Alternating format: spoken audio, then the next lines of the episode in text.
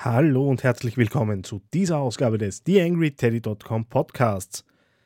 Dem Podcast ist eine schöne Ehrung zuteil geworden, aber davon gleich mehr. TheAngryTeddy.com Podcast. Podcast. Social Media, Gadgets, Internet. Zuerst aber zum inhaltlichen Teil dieser Ausgabe des TheAngryTeddy.com Podcasts. Wir schauen uns den Begriff der Digital Natives ein wenig an. Es wird eine Veranstaltung zum Thema Crowdfunding in Linz geben dann bin ich gefragt worden, wie meine Feed-Rückblicke eigentlich äh, von technischer Seite her entstehen. Und TheAngryTeddy.com wurde im National Ranking des European Podcast Awards für Österreich in der Kategorie Personality auf Platz 2 gewählt. Ich bedanke mich recht herzlich bei euch allen. Schließlich ist der Teddy ein gutes halbes Jahr jetzt auch als Podcast erhältlich und da ist das schon eine ganz nette Auszeichnung. Für nächstes Jahr nehmen wir uns noch ein bisschen mehr vor. Aber wir haben ja jetzt wieder ein Jahr Zeit. Dann darf ich mich bedanken bei meinem Podcast-Paten, der falsche Hase. Und der sagt, sprechen Sie noch zu Ihrer Zielgruppe oder unterhalten Sie sich schon mit Menschen. Als Agentur für Online Brand Development und Brand Experience bauen wir ein Markenerlebnis, das Ihre Kunden zu Fans macht und unterstützen Sie in der täglichen Kommunikation. Das Ganze ist dann zu finden unter www.derfalschehase.at. Links natürlich wie immer in den Shownotes. Für euch am Mikro, wie immer, Daniel Friesenecker.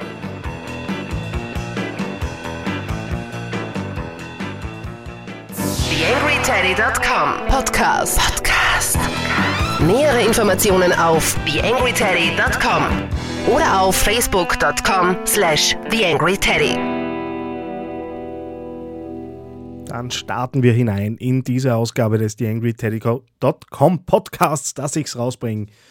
Und beschäftigen uns gleich einmal mit einem Terminus, der doch recht oft vorkommt, nämlich dem der Digital Natives. Zwar hat sich die Andrea Meyer-Edoloe im Rahmen ihrer Diplomarbeit äh, den Begriff ein bisschen angesehen und hat da ein paar Fakten ausgegraben und das Ganze ein wenig analysiert. Der Begriff äh, der Digital Natives kommt von Mark Pransky in Anlehnung an den Begriff der Native äh, Speaker. Im Wesentlichen beschreibt der Begriff äh, die Leute, die schon immer mit Netz und Computern und so weiter äh, aufgewachsen sind. Die Andrea hat in ihrer Diplomarbeit dann auch noch andere Begriffe wie Generation Y oder Millennials, eben all die Leute, die eben irgendwo jenseits der 1980er oder 1990er äh, eben aufgewachsen sind. Und kommt zum Schluss, dass die Begriffe da jetzt nicht recht äh, gut ausdefiniert sind, beziehungsweise auch im Sprachgebrauch und wissenschaftlich nicht wirklich definiert sind. Sie referenziert da auch auf Peter Gruse, der im Moment gerade wieder durchs Netz geistert mit einem äh, Beitrag, der 2010 auf der Republika entstanden ist. Und da möchte ich kurz einen Ausschnitt, nämlich den Schluss aus einem 30-Minuten-Vortrag vorspielen, in dem Peter Kruse so ein bisschen auf die Entwicklung des Netzes angeht. Ich glaube, das ist ganz interessant. Ich habe die drei Videos die eben jeweils circa 10 Minuten lang sind, auch als Playlist auf äh, YouTube angelegt. Den Link findet ihr dann selbstverständlich in den Show Notes. Aber hören wir doch mal rein, was Dr. Peter Gruse zu sagen hat. Das heißt, das Internet führt zu einer Erhöhung des Selbstbewusstseins der Gesellschaft und da bin ich mir sicher, das führt, und zwar nicht unbedingt im Parteirahmen, zu einer Repolitisierung der Welt. Das führt dazu, dass die Menschen sich wieder mehr einbringen. Der Begriff Selbstbewusstsein ist fantastisch. Selbstbewusstsein heißt, die Gesellschaft wird sich ihrer selbst mehr bewusst und sie wird selbstbewusster in der aktiven Auseinandersetzung. Man bringt sich also auch stärker ein. Und da bin ich bei dem Teil, der mich wirklich von der Theorie her interessiert. Wann immer Menschen sich in Netzen zusammentun, haben sie die Chance, sozusagen über eine Ordnungsparameterebene mitzubekommen, wo sie sind. Wenn sie wirklich im Netzwerk mitschwimmen, dann haben Sie immer die Chance, die Musterbildung dieses Netzes zu verstehen. Das heißt, wenn eine Politik nicht wirklich in der Lage ist, sich mit einzubringen in diese Netze, dann werden die nie verstehen, was da stattfindet, weil die Musterbildung setzt voraus, dass sie Teil, und zwar richtiger Teil dieses Netzes sind. Wenn sie nicht einziehen, dann können sie diese Musterbildung nicht erleben. Aber wenn sie sie erleben, haben sie tatsächlich eine Chance zu Einsichten, die durchaus weit über das hinausgehen, was man sonst so gewöhnlicherweise dann zu erwarten hat. Sie erinnern sich an dieses Beispiel, ganz äh, für mich das eines der massivsten, das ich hatte, damals Unibrand. Und wenn man sich anschaut, wie das in der Gesellschaft tatsächlich nachgewirkt hat, dann ist das schon enorm, wie schnell sich dort Agenda-Setting auf diese Art sozusagen neu formiert hat. Und das bitteschön schnell und expansiv, ohne Unterstützung der alten Medien, penetrant und dauerhaft, ohne Rückgriff auf etablierte Strukturen, schlagkräftig und organisiert, ohne Hierarchie und Führungsansprüche. Das heißt, hier hat man verstanden, dass Hierarchie und Netzwerk kein Widerspruch ist, sondern einfach eine unterschiedliche Betrachtungsweise des gleichen Systems. Und derjenige, der nicht in der Lage ist, zwischen diesen beiden Welten angemessen zu wechseln, der wird in den nächsten Jahren meines Erachtens große Probleme in Machtzusammenhängen bekommen. Und dann gilt diese Aussage von Max Winde, die ich immer noch fantastisch finde, im Quadrat. Ihr werdet euch noch wünschen, wir wären Politik verdrossen, weil man kann sich auf diese Art tatsächlich gestalten, massiv einbringen. Und eine, eine große Bitte versuchen Sie es an dem Punkt nicht mehr mit Expertengremien. Versuchen Sie nicht, Leute zusammenzuholen, die sich dann in kleinen Expertengremien ausdenken, wie das Ganze sein soll, sondern wenn Sie sich über Netze unterhalten, dann unterhalten Sie sich bitte mit Netzen. Das ist die einzige Chance, die wir wirklich haben. Ansonsten wird das sehr, sehr schwer. Das heißt, wenn ich alles zusammenfassen würde, würde ich sagen, die Lawine donnert bereits zu Tal. Gar keine Frage für mich. Überzeugungsarbeit, und da bin ich sehr relaxed, ist eigentlich nicht notwendig. Und bist du nicht willig, so brauche ich Geduld. Dankeschön für Ihre Aufmerksamkeit. Ja, Dr. Peter Kruse über das Netz und wie sich Netzwerke in Zukunft und auch schon teilweise in der Vergangenheit organisieren.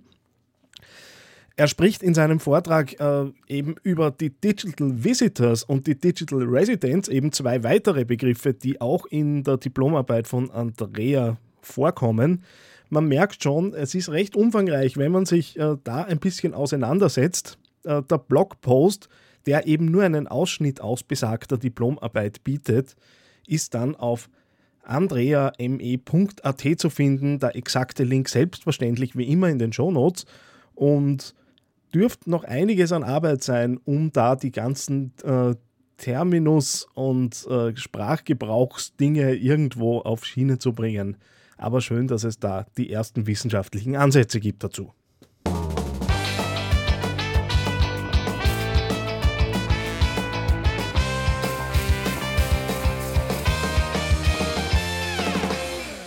Eine ganz kurze Veranstaltungsankündigung.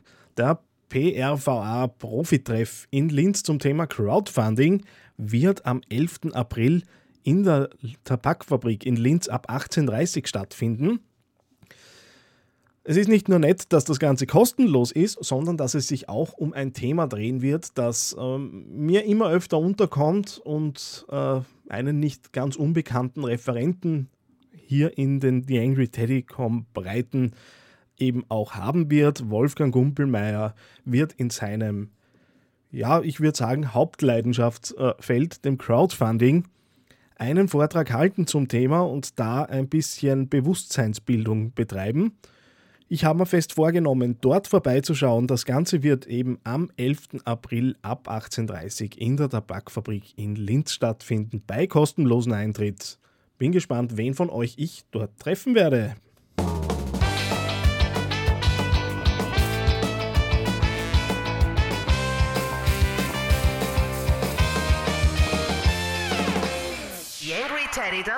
Social Media Podcast. Ja, dann so ein bisschen Erfahrungsbericht aus eigener Sache. Wie ihr ja alle wisst, bin ich ein großer WordPress-Fan und bringe ja jede Woche diese Feed-Rückblicke heraus. Jetzt war es anfangs so, dass ich da wirklich jedes Wochenende gesessen bin und mir die favorisierten Links aus der letzten Woche genommen habe, die eingefügt habe, einen kurzen Text dazu geschrieben habe und da jedes Mal doch so eineinhalb Stunden in etwa hineingegangen sind, nur um eigentlich ein paar lächerliche Links euch zur Verfügung zu stellen. Das hat mir irgendwann gereicht und ich habe das teilautomatisiert und da bin ich gefragt worden, wie machst du das eigentlich?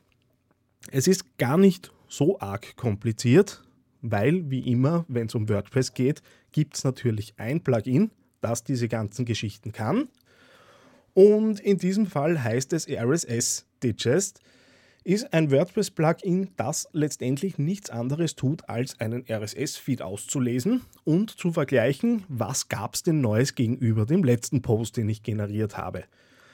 Das Ganze realisiere ich so, dass ich äh, in meinem RSS-Reader, ich nutze da Newsrack, äh, eben ein Bookmarklet für Delicious hinterlegt habe und über dieses Bookmarklet, das es auch im Browser natürlich gibt, bei mir äh, die interessanten Posts, die ich am Sonntag dann im Feed-Rückblick haben möchte, äh, eben mir Richtung Delicious wegspeichere.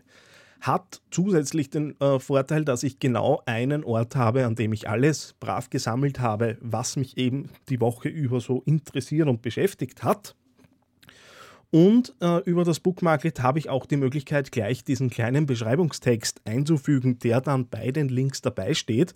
Sehr oft äh, beschränke ich mich dabei auf die Liedtexte, die ohnehin schon in den, in den Beiträgen drinnen sind, weil die im Wesentlichen immer das sagen, um was es ja dann natürlich auch im Beitrag gehen wird. Das Ganze wird dann eben von Delicious weg äh, via RSS-Feed ausgelesen und generiert mir in meiner WordPress-Anwendung einen Artikel.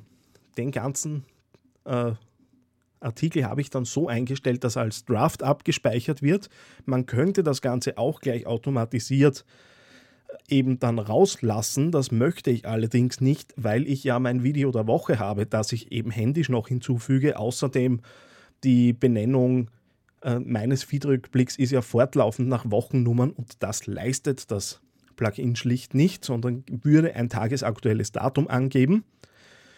Ja, ich arbeite dann drüber, setze eben dann noch meine Beschreibungstexte für den gesamten Rückblick ein. Mein Video der Woche kommt dann noch hinzu und dann geht schon raus.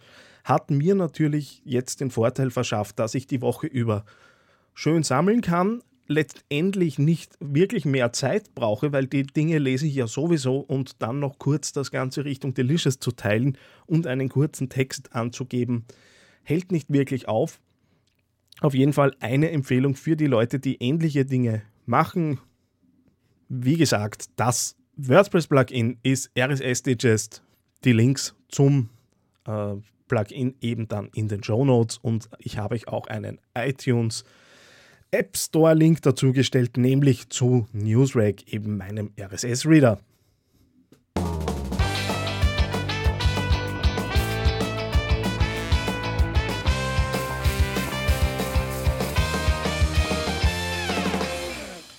Ja, dann schließen wir diese Sendung ab. Ich darf mich noch einmal bedanken bei derfalschehase.at für die Übernahme der Podcast-Patenschaft für diese Ausgabe. Freue mich noch immer unheimlich über Platz 2 in der Kategorie Personality im National Ranking Austria beim European Podcast Award. Man hat auch an den Besucherzahlen gemerkt, dass das gar nicht äh, so ein kleines Ding war. Zumindest bei mir sind die Downloads doch ein wenig in die Höhe geschnellt, nachdem eben das Ergebnis bekannt wurde. Und diejenigen von euch, die mich nicht ausschließlich über den RSS-Feed abonniert haben und ab und zu auf theangryteddy.com vorbeischauen, werden sehen, es gibt ein neues Layout.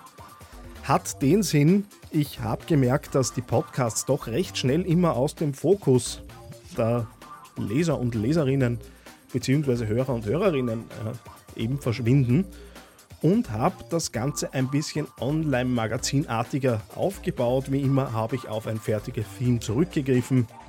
Elegant Themes macht da ja recht hübsche Dinge. Und somit äh, gibt es jetzt eben schöner die Möglichkeit, sich zum Beispiel nur auf äh, Podcasts zu vertiefen bei mir am Blog. Andererseits gibt es natürlich auch die Online-Marketing- und Social-Media-Beiträge, die ja auch einen ganz wesentlichen Part meines Blog-Angebots ausmachen. Und was ich noch sehr in den Fokus gestellt habe, sind die verschiedenen Reviews und Gadgets, die ich ebenso durchteste. Und ich glaube, dass ich da jetzt einen ganz guten Überblick geschaffen habe. Würde mich freuen, wenn ihr das auch so seht. Ich werde es ohnehin dann an den Klickraten sehen. Und wie interessant die neue Startseite von TheAngryTeddyCon jetzt wirklich ankommt bei euch.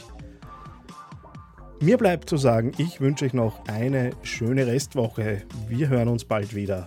Euer Daniel Friesenecker. TheAngryTeddy.com Podcast. Podcast.